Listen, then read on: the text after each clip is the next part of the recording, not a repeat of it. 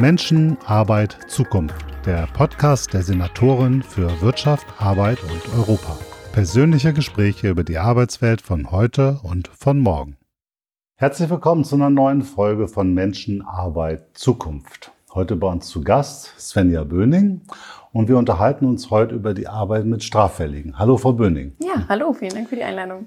Bin sehr gespannt. Ich glaube, das Thema Arbeit mit Straffälligen, da hat nicht jeder eine Idee davon, was das eigentlich ist. Sie arbeiten bei Hoppenbank e.V. Genau. Hoppenbank, das ist wahrscheinlich Plattdeutsch. Richtig. Vielleicht können Sie einfach mal kurz erläutern, wo kommt der Name, was ist das für ein Verein, äh, wo arbeiten Sie? Genau. Hoppenbank e.V. ist ein gemeinnütziger Träger hier in Bremen. Den gibt es seit jetzt dieses Jahr dann 51 Jahren. Wir haben letztes Jahr unser 50-jähriges mhm. gefeiert. Und der Name Hoppenbank e.V. oder Hoppenbank ist damals entstanden. Wir hatten das erste Haus für betreutes Wohnen war in der Straße Hoppenbank. Die ist, ja, so, die meisten in Bremen kennen die in der Nähe vom Vedelhörn in der Ecke. Und ähm, genau, da gab es dieses Wohnhaus und dann gab es so die Überlegung, ja, was machen wir jetzt mit dem Namen? Und dann war die Straße da und es passte so ganz gut.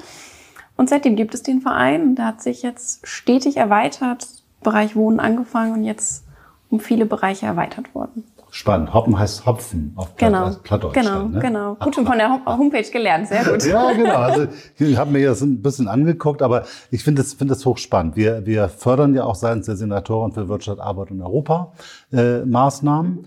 Ähm, aber vielleicht können Sie mal so kurz erläutern, was der Verein eigentlich so tut. Also wann werden Sie tätig? Wie kommen Menschen zu Ihnen? Wie funktioniert das? Gerne. Genau, also wir decken verschiedene Bereiche ab. Also Voraussetzung ist bei uns, dass es immer irgendwie im Kontext Straffälligkeit zusammenhängt. Das heißt, es sind Personen, die entweder von Haft bedroht sind, direkt in der JVA sind oder nach der Haft sind, also im Bereich Haftentlassung.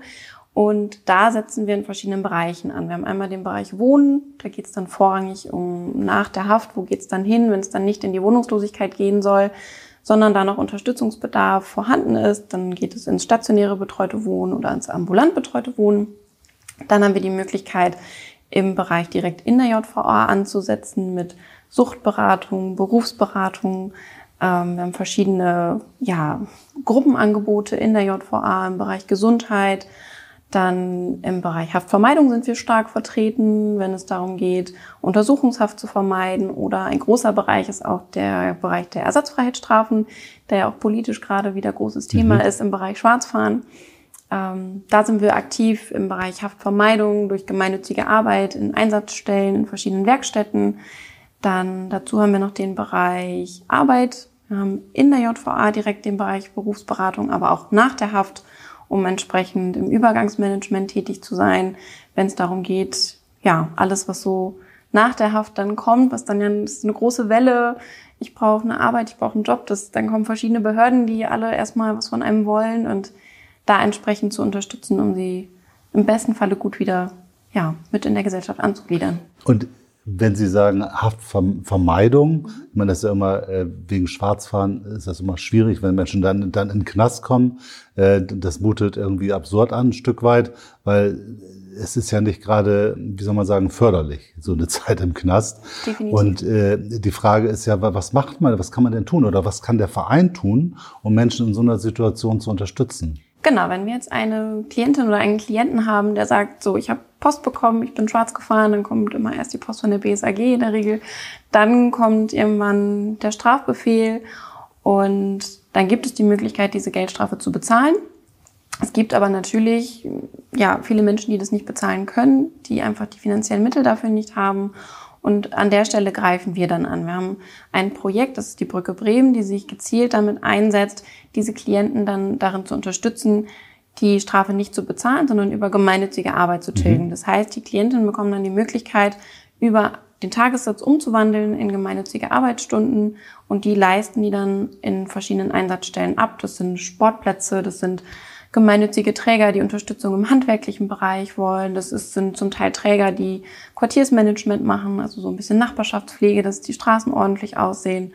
Und darüber können die dann ihre Stunden ableisten und damit im besten Falle die Haft komplett vermeiden. Okay, das heißt, Sie versuchen, dass die Leute gar nicht erst reinkommen. Das genau. ist der genau. erste Punkt. Wenn sie drin sind, dann werden sie auch aktiv. Dann werden wir auch aktiv. Genau. Also wenn dann entsprechend die Klienten in der JVA angekommen sind, ist es für die ein wahnsinniger Einschnitt. Das, letztendlich sind es ganz tolle Charaktere, wertvolle Menschen Und äh, die brauchen einfach Unterstützung. Die kommen mit ihren vielfältigen Geschichten, mit unterschiedlichen Bedarfen. Und genau da versuchen wir anzusetzen, dass wir uns jeden Klienten, jede Klientin individuell anschauen und sagen, gibt es eine Suchtproblematik, gibt es Probleme eher im Bereich Schulden, ist eher das Problem Arbeit oder Familie, Angehörige, wo, wo hakt es? Manchmal ist es auch komplett, ja, so ein buntes Potpourri aus allem.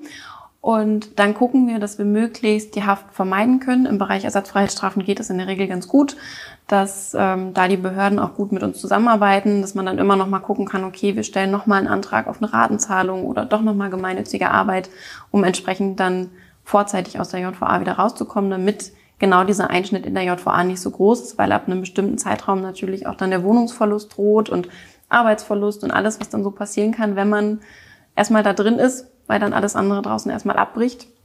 Und da versuchen wir natürlich möglichst schnell dann die Klientin wieder rauszubekommen und sie entsprechend in diesem Übergang in allem, was sie da brauchen, zu unterstützen. Hm. Ich stelle mir das sehr anspruchsvoll vor. Wie viele Menschen arbeiten bei, bei Ihnen? Wir haben bei uns immer so knapp 55 Mitarbeiterinnen. Okay, mhm. das ist schon eine Menge. Das ist schon eine Menge. Und das kostet ja auch eine Menge Geld. Mhm. Äh, wie, wie, finanzieren Sie das? Also außer den Projekten, die wir gemeinsam machen, wo, wo kriegen Sie das Geld dafür her? Der größte Teil kommt über Zuwendungen, über die Senatorin für Justiz und Verfassung. Dann haben wir Projekte über die Senatorin für Soziales. Anteilig werden verschiedene Projekte auch über das Jobcenter finanziert. Also es ist so ja eine bunte Mischung aus verschiedenen Zuwendungen, die dann ja zum Glück diese einzelnen Projekte immer wieder mit durchschleppen. Ja, Sie haben das eben so, so schön gesagt. Wenn man dann in den Knast reinkommt, dann äh, bricht ja ganz viel hinten ab. Äh, wahrscheinlich gab es auch schon eine ganze Reihe von Problemen, weil ein Stück weit ist Knast natürlich auch immer Auffangbecken oder ein Symptom für soziale Herausforderungen, die sowieso da sind. Dann kommt man da rein und merkt, okay, jetzt bin ich ziemlich alleine, da bricht ganz viel zusammen. Und daraus muss man jetzt wieder eine Perspektive entwickeln. Das stelle ich mir unglaublich schwer vor.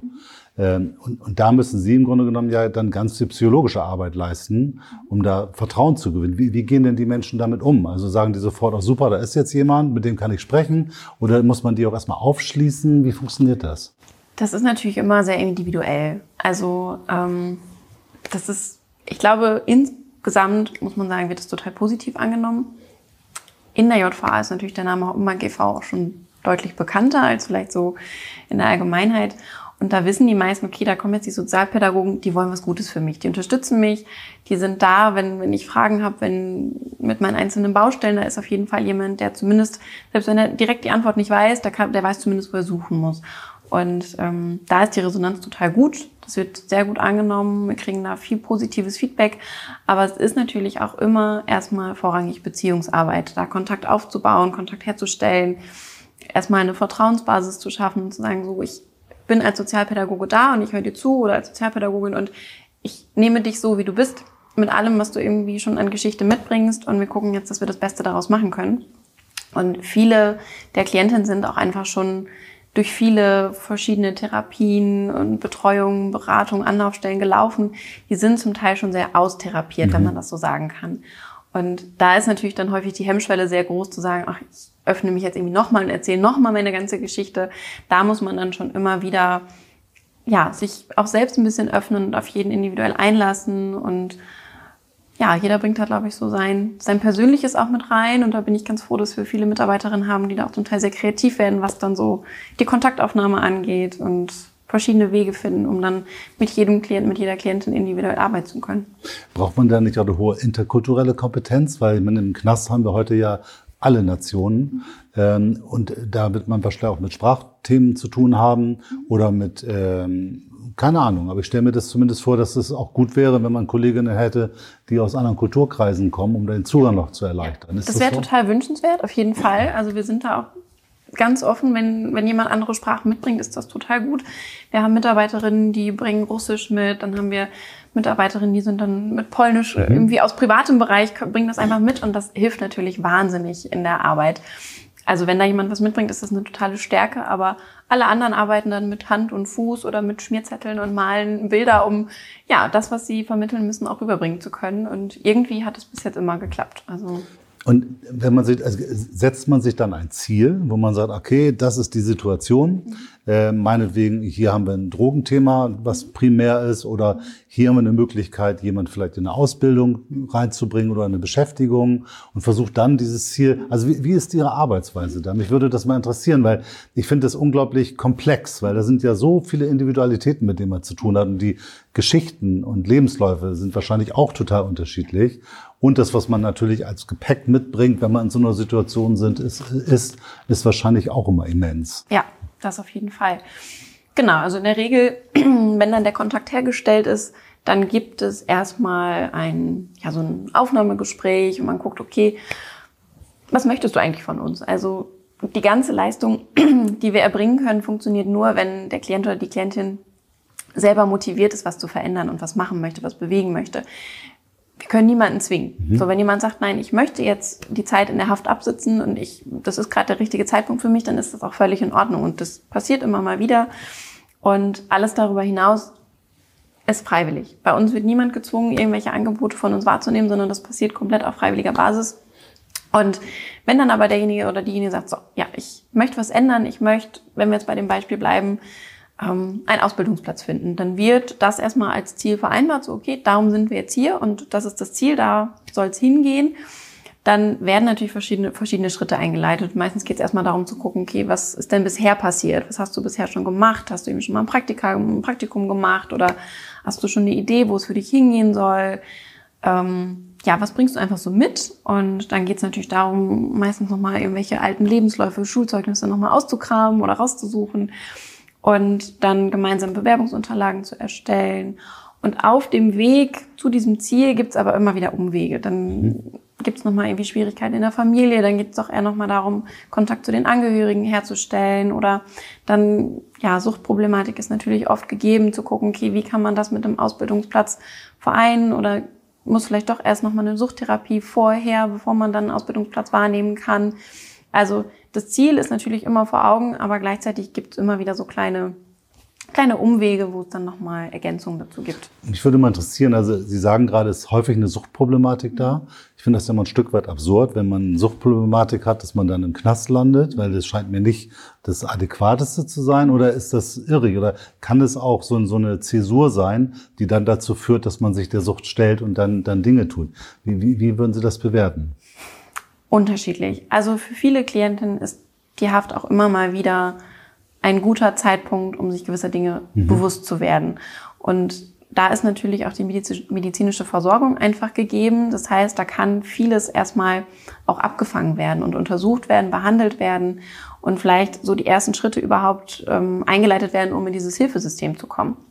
Wenn wir an Klienten denken, die wohnungslos sind, die obdachlos sind, die eine Suchtmittelabhängigkeit haben, die viele Probleme einfach mit sich bringen aus ihrer ähm, Geschichte heraus, die haben oftmals gar nicht diesen Weg ins Hilfesystem. Wo kriege ich denn eine Suchtberatung? Wo kann ich eine Therapie beantragen? Und für die ist das manchmal der erste Schritt, um Kontakt herzustellen und da vielleicht auch so ein bisschen diese Hemmschwelle zu verlieren und zu sagen, ach so, die sind gar nicht so schlimm. Mhm. Die wollen mir helfen, die wollen mir was Gutes. Und da ist es definitiv manchmal auch positiv, wenn man das so nennen kann. Es ist mhm. auf jeden Fall ein Weg, wie gesagt, in dieses Hilfesystem hinein. Und dafür kann das auch mit einer Suchtmittelabhängigkeit gut sein. Und es gibt natürlich auch Insassen, die in der Zeit es schaffen, von den Drogen wegzukommen, für die das so ein Denkzettel ist und wo sie merken, okay, jetzt, jetzt ist einfach der Zeitpunkt, jetzt ist irgendwie, ja, die rote Fahne da und jetzt muss mal was passieren und die das dann für sich nutzen und das in der Zeit auch gut schaffen. Aber gleichzeitig ist natürlich auch Suchtmittelabhängigkeit in der JVA auch immer wieder schwierig, dass eine Therapie erforderlich ist. Und da gibt es ja aber auch Möglichkeiten über ähm, Therapie statt Strafe entsprechend dann die Therapie vorzuziehen. Mhm. Wie, wie ist denn Gefängnis heutzutage? Also äh, man hat ja sicherlich so, so Bilder aus äh, irgendwie amerikanischen Gefängnissen äh, und die Bilder, die, die ich von früher kenne, das hat sich sicherlich heute geändert. Also wie ist das? Ist das auch ein, ein, ein System, wo man äh, auch mit, mit Angst zu tun hat oder mit, mit, mit äh, eigener Subkriminalität innerhalb des, äh, des Gefängnisses, mit Hierarchien, mit äh, gewissen Gruppierungen, wo man schauen muss, äh, wie, wie ist das? Also das heißt, ich könnte mir vorstellen, man kann sich da nicht nur, oh, jetzt habe ich hier Zeit und mach, bereite mich auf die Zukunft vor, sondern das tägliche Leben ist ja wahrscheinlich auch eine unglaublich große Herausforderung, natürlich, oder? Natürlich, das auf jeden Fall. Also ich glaube, man muss so ein bisschen die, diese Illusion wegnehmen von dem amerikanischen Gefängnis, was man aus verschiedenen Serien oder Dokumentationen kennt. So ist es nicht. Ähm, aber es ist natürlich für jeden Insassen individuell anstrengend. Dieser Tagesablauf ist komplett unterschiedlich von dem, den wir alle so kennen. Und sich mit natürlich Hierarchien auseinanderzusetzen. Man trifft vielleicht auf ja, Klicken, mit denen man draußen Schwierigkeiten hatte, die man da nicht unbedingt treffen möchte. Dann gibt es Insassen, die arbeiten, dann gibt es Insassen, die nicht arbeiten. Dann ist da vielleicht auch manchmal eine Konkurrenz untereinander. Der eine hat vielleicht ein bisschen mehr Geld, um sich noch Tabak zu besorgen, der andere nicht. Dann gibt es auch natürlich immer wieder Schwierigkeiten mit, du hast noch Schulden bei mir, ich krieg noch was oder andersrum. Also das ist im Alltag da definitiv präsent. Gleichzeitig können sich die meisten aber ganz gut damit arrangieren mhm. und finden sich gut zurecht und ähm, haben natürlich auch immer die Möglichkeit, sich da entsprechend Hilfe zu suchen. Aber klar, es ist nicht. Nee, es ist schon eine Stresssituation. Genau, ne? Es ist natürlich Freiheitsentzug, das müssen wir uns alle immer wieder mal bewusst machen. Ähm, Freiheitsentzug ist das Größte, was letztendlich den Menschen passieren kann. Mhm. Und die Freiheit zu haben, ich will morgen, weiß ich nicht, nach Hamburg fahren oder ich will jetzt heute Abend noch essen gehen, das gibt es da einfach nicht. Und zu sagen, ich möchte jetzt gerade Sport machen, nein, Sport passiert dann, wenn das im mhm. Zeitplan vorgesehen ist. Und das ist einfach eine große Freiheit, die wir haben und die wir zu schätzen wissen müssen. Mhm. Und wenn Sie jetzt sagen, okay, da möchte jemand eine Ausbildung machen, fängt das dann in der Haft schon an? Oder sagt man, ja, komm, jetzt musst du erstmal warten und dann danach gucken wir? Weil das scheint, oder kommen wir gleich nochmal drauf, das scheint mir ja auch nicht so einfach zu sein, weil wenn ich jetzt zum Unternehmen gehe und sage, hier, ich habe hier einen Interessierten, der möchte gerne Ausbildung machen, der sitzt noch im Knast, der kommt dann nächstes Jahr raus, dann könnte ich mir vorstellen, dass man da auch mit einer Menge von Vorurteilen zu, zu, zu arbeiten hat. Absolut. Also das Ziel ist es natürlich immer in der JVA schon anzufangen. Also möglichst frühzeitig zu wissen, okay, wann steht die Entlassung an und entsprechend auch genug Zeit zu haben, um das gut vorbereiten zu können. Ähm, weil natürlich sonst entlassen, dann steht man vor dieser Mauer und dann hat man erstmal nichts. Wenn man dann erst anfängt, ist natürlich der Weg dann nochmal sehr schwierig. Von daher versuchen wir, das möglichst frühzeitig anzufangen. Ähm, aber was Sie genau schon richtig gesagt haben, es ist schwierig. Und das ja, ist auch, glaube ich, immer wieder ein großes Thema, wo wir versuchen, mit Arbeitgebern in Kontakt zu kommen, dass da so ein bisschen, ja, vielleicht vom, vom Umdenken noch mal ein bisschen was stattfinden muss. Das sind natürlich nicht für die meisten Arbeitgeber nicht die Wunschkandidaten auf den ersten Blick. Aber auf den zweiten Blick dann vielleicht schon, weil die gewisse Dinge mitbringen, die man auf dem ersten Blick auf den mhm. Lebenslauf überhaupt nicht sehen kann. Und ähm, wir versuchen das immer sehr eng mit dem offenen Vollzug in der JVA zusammenzuarbeiten und da möglichst früh, frühzeitig mit Praktika, mit vielen Bewerbungen, im besten Falle mit persönlichen Bewerbungen, damit man da direkt ins Gespräch kommt, ähm, ja, damit zusammenzuarbeiten, um immer wieder Arbeitgebern auch vor Augen zu führen, erstmal eine Chance geben. Also das, klar, das kann schiefgehen. Ich kann auch nicht in den Menschen hineingucken und weiß, was in einem halben Jahr passiert, auf keinen Fall. Aber ich appelliere da immer wieder an die Arbeitgeber zu sagen, wenn der total motiviert ist und Bock auf den Job hat und man da erstmal ein gutes Gefühl dabei hat und dem diese Chance geben möchte, dann ja auch gerne als Arbeitgeber mal den Mut mit reinbringen und sagen, ja, wir versuchen das jetzt einfach mal. Ich glaube, da liegt ja auch Potenzial drin. Wir haben ja auch eine Situation, wo die Unternehmen auch händeringend Auszubildende suchen. Genau. Ne, gerade auch für, für handwerkliche Berufe oder ja. so ist es wahnsinnig schwierig geworden, äh, Menschen zu begeistern. Mhm. Und somit ist eigentlich jeder Jugendliche, der sagt, ich habe Bock drauf, ich will das probieren, ein Gewinn. Mhm. Ne, ein gesamtgesellschaftlicher ja. Gewinn. Genau. Und was ich gelernt habe damals, ist wie gesagt schon länger her, als ich mit den Häftlingen gesprochen habe, da hat mir einer gesagt, ja, man, ich komme eigentlich auch ganz gerne hier wieder her, weil hier bin ich, hier habe ich es warm und hier habe ich eine Familie, hier kenne ich die alle. Und hier kümmert man sich um mich. Also das spricht ja alles für ganz viel Defizit in der wirklichen Welt. Und ich glaube, so ein Unternehmen kann ja auch ganz viel Heimat bieten. Ja. Ne? Man ist auf einmal in einem Team, man hat Sinn, man wird gebraucht. Und das stelle ich mir auch unglaublich stabilisierend für die Menschen Das ist vor. total wichtig, wenn man aus der Haft rauskommt, wenn man dann schon weiß, okay, ich habe da einen festen Arbeitgeber, ich habe ein Team, ich habe eine Struktur, die ja auch erstmal ganz viel Sicherheit im Alltag bietet. Ich weiß, wofür ich morgens aufstehe. Bei vielen hängt da auch noch Familie mit dran. Dann ist das auch immer so ein Gefühl von, ich kann was mit einbringen, ich kann mhm. aktiv was auch für meine Familie tun. Gleichzeitig ist das natürlich auch eine große Art der Wertschätzung. Wenn man da ein Team hat, die vielleicht mal sagen, boah, das hast du total cool gemacht und das, das macht wahnsinnig viel mit dem Selbstwertgefühl und das ist gerade für Klientinnen, die einen sehr schwierigen Weg hinter sich haben, unfassbar wichtig. Ja, ich glaube, da sollte man wirklich dran arbeiten, dass man da einfach noch mehr Wege aufmacht, mhm. weil, wie gesagt, auf der einen Seite ist der Bedarf da, wir brauchen junge Menschen und wenn da jemand ist, der motiviert ist und man hat ja bei anderen Auszubildenden auch nicht die Garantie, auf dass es Fall. funktioniert.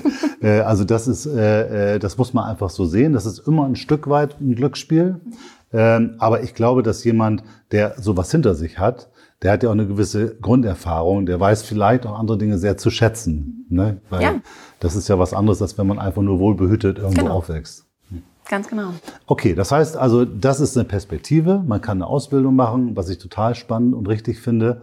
Ähm, und wenn wir jetzt sagen, wenn wir nach der Haft sind, dann, dann, was sind das dann so für Probleme, die dann hauptsächlich auf Sie zukommen? Also Wohnung hatten Sie vorhin gesagt. Genau. Stelle ich mir auch schwierig vor, eine Wohnung zu finden. Ne? Hallo, ich komme gerade aus dem Knast, ich möchte gerne die Wohnung mieten. Mhm. Ähm, und ich stelle mir vor, wenn man keine Wohnung findet, dann ist man ja quasi fast schon wieder drin, also zurück, weil dann hat man ja fast gar keine Möglichkeiten. Wie, wie genau. läuft das? Genau, das ist so ein bisschen dieser Drehtüreffekt, von dem wir immer mal wieder sprechen, dass einfach ja viele Dinge draußen direkt einem so als Stein in den Weg gelegt werden und dann ist der Weg nach drinnen manchmal einfacher, vermeintlich einfacher, als sich draußen diesen verschiedenen Hürden dann zu stellen oder sie auch lösen zu können.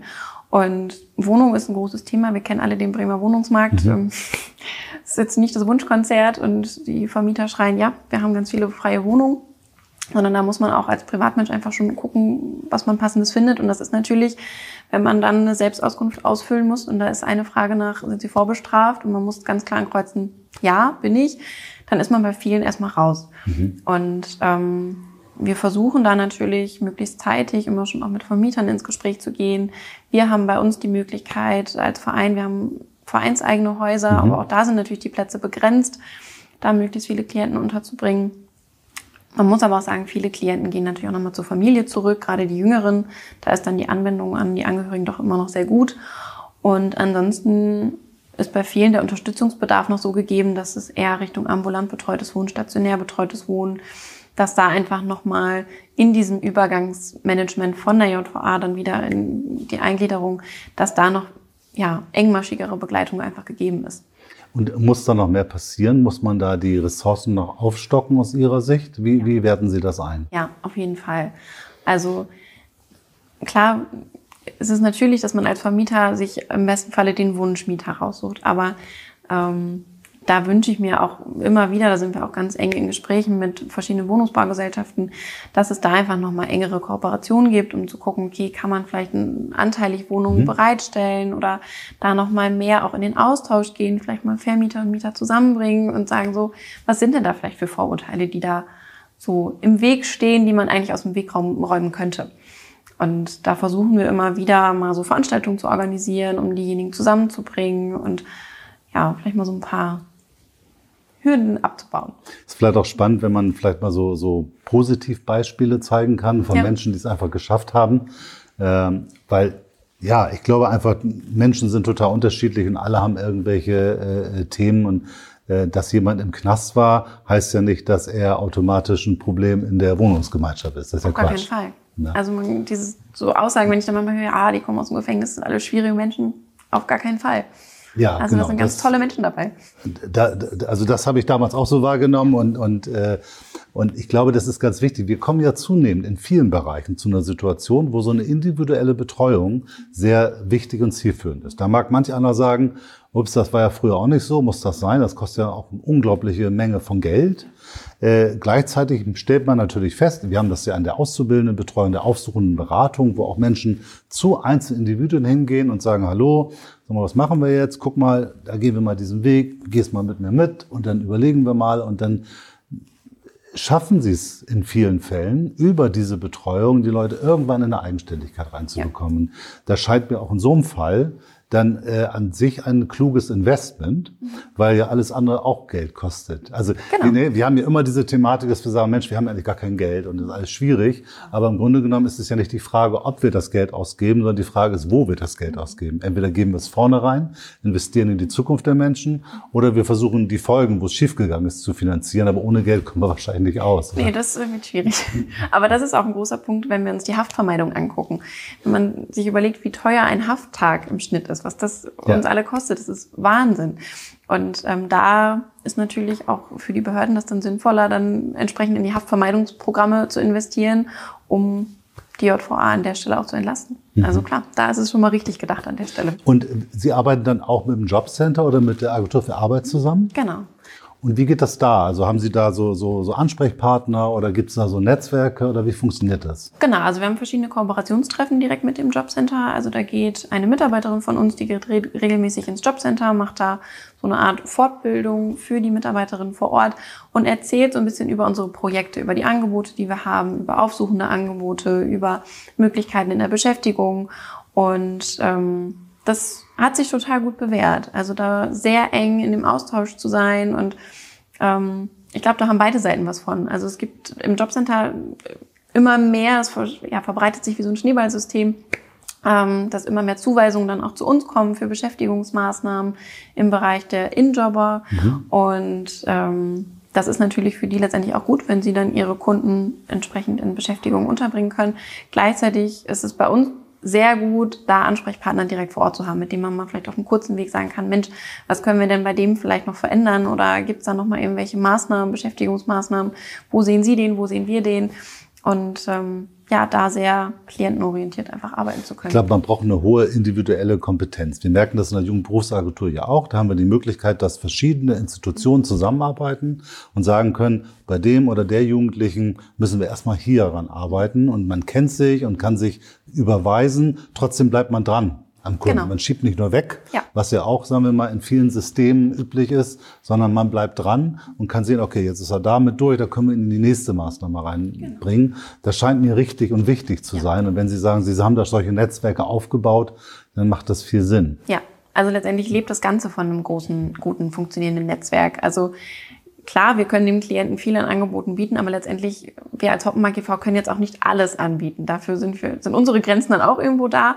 Und ähm, dafür lebt es einfach von dem Netzwerk für die Klienten dann letztendlich, um zu gucken, wen kann man dann noch an welcher Stelle mit reinholen. Auf Ihrer Homepage gab es so ein Foto, da hatten Sie auch so Produkte, ein Vogelhaus oder andere Dinge. In, in welchem Kontext entstehen diese Sachen? Ja, ganz schön. Wir haben zwei Projekte, eins in der JVA und eins außerhalb der JVA. Das ist einmal Step by Step, das ist im Jugendvollzug in der JVA. Das ist eine ganz niedrigschwellige Maßnahme für die Jugendlichen, die erstmal so ganz Schritt für Schritt in, äh, im Rahmen der Arbeitstherapie an so eine Arbeitsmoral rangeführt werden. Die lernen, ja, mit ihrer Frustrationstoleranz umzugehen, die so ein bisschen lernen, durchzuhalten, an einem Stück ähm, erstmal an einem Teil letztendlich langfristig zu arbeiten und sich darauf zu fokussieren und das bis zum Ende durchzuziehen und nicht ja bei dem ersten Rückschlag vielleicht dann aufzugeben und die so Schritt für Schritt ja so ein bisschen so ein, so ein Arbeitsgefühl wieder rangeführt werden und die dann im besten Falle nach sechs bis acht Wochen in dieser Maßnahme in der JVA dann in eine andere Maßnahme weitergehen. Und dann haben wir noch ein weiteres Projekt außerhalb der JVA, das ist der Werkraum Sonne 3. Das ist eine Einsatzstelle zur Haftvermeidung. Da können Klienten, die ihre Ersatzfreiheitsstrafe über gemeinnützige Arbeit tilgen, da ihre Stunden ableisten. Und da arbeiten die auch ganz viel mit Holz, machen zum Beispiel Vogelhäuser, Insektenhotels, Hundehütten. Also alles, was man so mit Holz und kreativ irgendwie gestalten kann. Haben Sie da Handwerkerinnen, die dann die, die Klienten begleiten? Ergotherapeutin, Okay. genau. Wie ist denn das? Also ich stelle mir das auch teilweise auch vor, dass das auch belastend sein kann, weil man ja schon wahrscheinlich auch mit Zuständen oder mit, mit Familienkonstellationen oder mit, mit Problemkonstellationen konfrontiert wird, die schon auch komplex sind und die einem vielleicht auch mal sehr nahe gehen. Äh, Wie grenzt man sich da ab oder, oder wie, wie gehen Sie damit um? Also ich glaube, das macht ganz viel auch Erfahrung aus, die Erfahrung erstmal zu sammeln. Ganz wichtig ist der Austausch, dass man die Möglichkeit hat, sich im Team auszutauschen. Wenn es mal Fälle gibt oder Situationen gibt, wo man sagt, das kann ich jetzt irgendwie gerade nicht mit umgehen oder das, das nehme ich mit nach Hause, dass man da die Möglichkeit hat, sich auszutauschen, mhm. das nochmal, den Fall auch vielleicht nochmal mit anderen zu besprechen und sagt, ich komme da gerade nicht weiter, ich stehe da irgendwie gerade wie vor der Wand, dass man da die Möglichkeit hat, sich nochmal anderen Input von außen zu holen. Und gleichzeitig ist ganz, ganz wichtig, dass man einen vernünftigen Ausgleich auch hat. Dass man für sich sorgt und sagt, okay, das ist meine Arbeit und das ist total wichtig, was ich hier mache, aber gleichzeitig muss ich auch auf meine eigene Gesundheit achten mhm. und nicht nur auf die Gesundheit meiner Klientin. Und da legen wir schon Wert drauf, dass die Mitarbeiterinnen da auch immer wieder bestärkt werden, auch ihre eigenen Grenzen zu setzen. Ja, das kann ich mir vorstellen, weil das kann natürlich schnell, wenn man vor allem auch außerhalb der Haft, das dann auch wieder, ich weiß nicht, wie das ist, ich habe das selbst schon erlebt, dass man auch mit Menschen in Problemlagen, die einen dann auch außerhalb der Arbeitszeit kontaktieren oder Hilfe suchen oder so etwas. Und das ist dann schon eine Herausforderung. Ja, ne? da muss man sich ganz klar abgrenzen und sagen, so bis hier und nicht ja. weiter. Privater Kontakt ist natürlich nicht gewünscht und auch nicht gedacht, sondern dafür ist es im professionellen Kontext, der so stattfinden soll. Und aber der hört dann auch irgendwann auf. Ich bin, vielen Dank. Also ich bin wirklich äh, beeindruckt von, von dieser echt wertvollen Arbeit. Toll, dass Sie das machen und das ganze Team da, dass so viele Menschen auch daran arbeiten. Ähm, ich glaube, wir haben noch ein bisschen was zu tun, um hinten dran noch weitere Unterstützungsmöglichkeiten zu bekommen. Ich glaube, das macht Sinn, nochmal daran zu arbeiten, Vorurteile abzubauen mhm. und das Potenzial dieser Menschen, die diese ja. Zeit hinter sich haben, auch nochmal mehr zu erschließen. Gerade im Bereich Ausbildung, glaube ich, sollten wir nochmal weiter überlegen, wie wir das noch äh, mehr befördern können. Ja. Auf jeden Fall. Ganz vielen Dank für diese Zeit und äh, vielleicht nochmal zu einem späteren Zeitpunkt, da gehen wir nochmal etwas tiefer rein Sehr in die gern. Themen. Und äh, ich würde auf jeden Fall mal vor Ort bei Ihnen mal gucken, wie es überhaupt funktioniert. Das würde ich mir sehr gerne mal anschauen. Sehr gerne. Herzlich willkommen. Vielen Dank. Super.